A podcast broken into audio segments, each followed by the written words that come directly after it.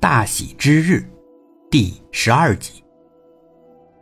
就算他不会有意见，我也得一碗水端平吧。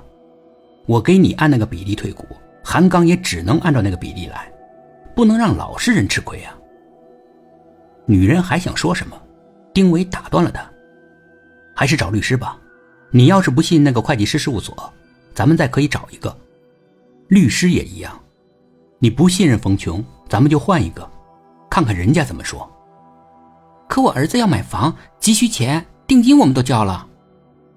他还在磨，丁伟只能无能为力的耸耸肩。女人又探讨新的主意：那公司能不能先借我们一点钱？你要借多少？女人说了个数目，丁伟笑了。他要的这个数也很讲究啊。公司账上就那么多钱，他打算借走一半。他想得很清楚啊。丁伟明确的拒绝了他。不行，公司应急用的备用金，你打算借走一半，那怎么行？丁伟很少这么强硬，女人也不敢再多说什么。可他还在装可怜。那怎么办呢？房子的定金我都交了，也不会给我退，怎么办呢？丁伟又心软了。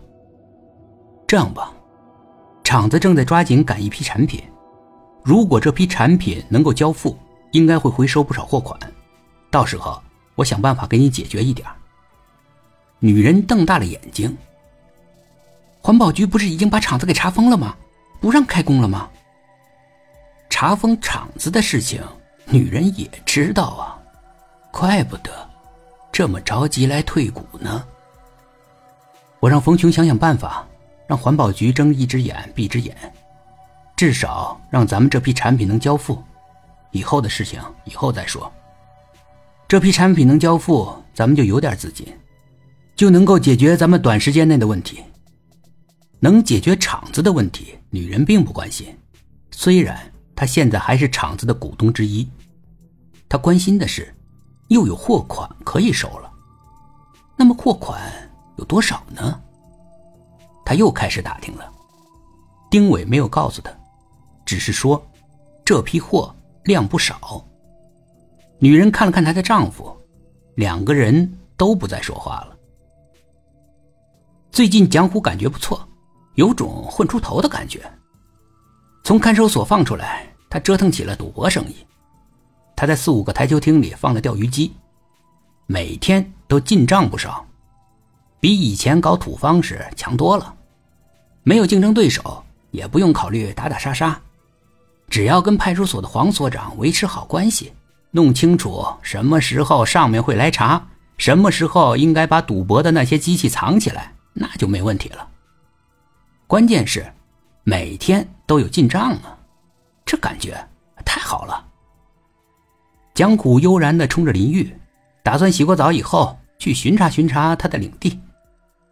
这个时候，小琴在卫生间的门口叫他：“蒋哥，你手机响了。”这是谁啊？这个这个时候来电话，真不长眼。但蒋虎还是压住火。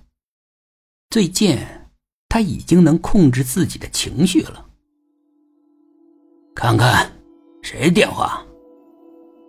好像是冯律师的电话。是冯律师？是。蒋虎从卫生间里走了出来，连湿漉漉的身子都没擦。他接过了电话：“哎，冯哥，你你好，你好。”蒋虎热情洋溢的说。冯琼的语气倒是没那么亲热。正忙着呢。蒋虎实话实说：“没有没有，刚才在洗澡。”啊，那打扰你了，哎，没事没事哎，有有什么事儿，冯哥您吩咐。冯琼迟疑了一下，呃，也没什么事儿，就是想晚上请你吃顿饭，不知道你方便吗？本集故事播讲完毕，点击上方的订阅，订阅不迷路。